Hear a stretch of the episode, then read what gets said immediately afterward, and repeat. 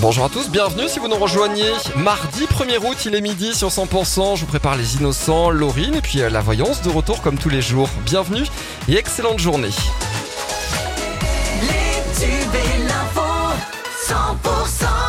Avant de retrouver les tubes, la météo et puis euh, l'info en région tout de suite avec Cécile Gabot. Bonjour Cécile. Bonjour Emmanuel, bonjour à tous. Le nageur toulousain Léon Marchand n'en finit pas de faire parler de lui. Il va représenter la marque LVMH en vue des prochains Jeux Olympiques de Paris. Annonce faite sur les réseaux sociaux hier. Léon Marchand, 21 ans, est l'un des plus grands espoirs de médaille de l'équipe de France olympique.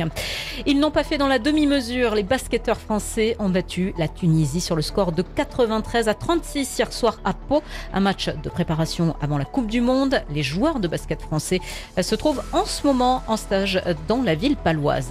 En rugby, bientôt la reprise du top 14, hein, ce sera le samedi 19 août. Et en attendant, eh bien, il y a des matchs de préparation là aussi. Euh, vendredi, par exemple, le Stade Toulousain jouera contre Colomiers, le Castre Olympique euh, jouera contre Montauban, ce sera à Gaillac. Et puis le lendemain, samedi, euh, l'équipe de Pau affrontera Bayonne, un match qui va se jouer à Lourdes. Il agresse trois personnes à Toulouse. C'était jeudi dernier, alors qu'un homme s'apprêtait à aller au travail. Il a été approché par un véhicule. Trois personnes étaient à bord. L'une d'elles lui a demandé une cigarette avant de l'insulter et de le frapper. Et l'individu ne s'est pas arrêté là. Shainez Nasser Sherif. En effet, Cécile, il est 5 heures du matin quand un jeune homme se fait accoster devant chez lui par une voiture. Il est insulté puis roué de coups par un homme de 23 ans sans aucune raison. Depuis la fenêtre de son domicile, le père de la victime est témoin de la scène et se précipite pour lui venir en aide avant d'être frappé à son tour. L'agresseur prend la fuite, mais le père et le fils reconnaissent son véhicule un peu plus loin. Un autre homme est pris pour cible par le même individu. La vitre de sa voiture est brisée, lui insulté et frappé. Le père de la première victime vole immédiatement à son secours cours.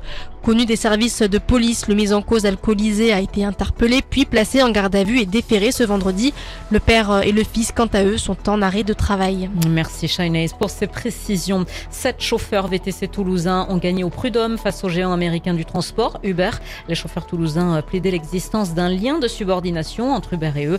Ils ont obtenu près de 500 000 euros de salaire et dommages et intérêts. Euh, Pas de table sur la terrasse et grille baissée. Fermeture définitive pour le restaurant La Pataterie au séquestre près d'Albi. La liquidation judiciaire a été prononcée le 25 juillet euh, dernier. L'établissement comptait moins d'une vingtaine de salariés. Le reste de l'actualité, elle aura lieu aujourd'hui. C'est ce qu'a annoncé le Quai d'Orsay. Près d'une semaine après le coup d'État au Niger, les Français présents dans le pays ont été prévenus qu'une opération d'évacuation par voie aérienne est en cours de préparation. Plus grand rendez-vous catholique international, les Journées mondiales de la jeunesse démarrent officiellement à Lisbonne aujourd'hui, veille de l'arrivée du pape François, malgré ses 86 ans et sa santé fragile. Ces JMJ devraient rassembler plus d'un million de croyants en fin de semaine. Enfin, avec 74 513 personnes incarcérées dans ces prisons au 1er juillet, la France a battu un nouveau record historique du nombre de détenus.